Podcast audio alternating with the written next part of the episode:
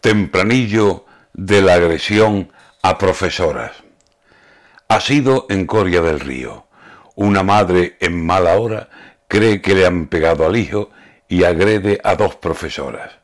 ¡Qué valiente la señora!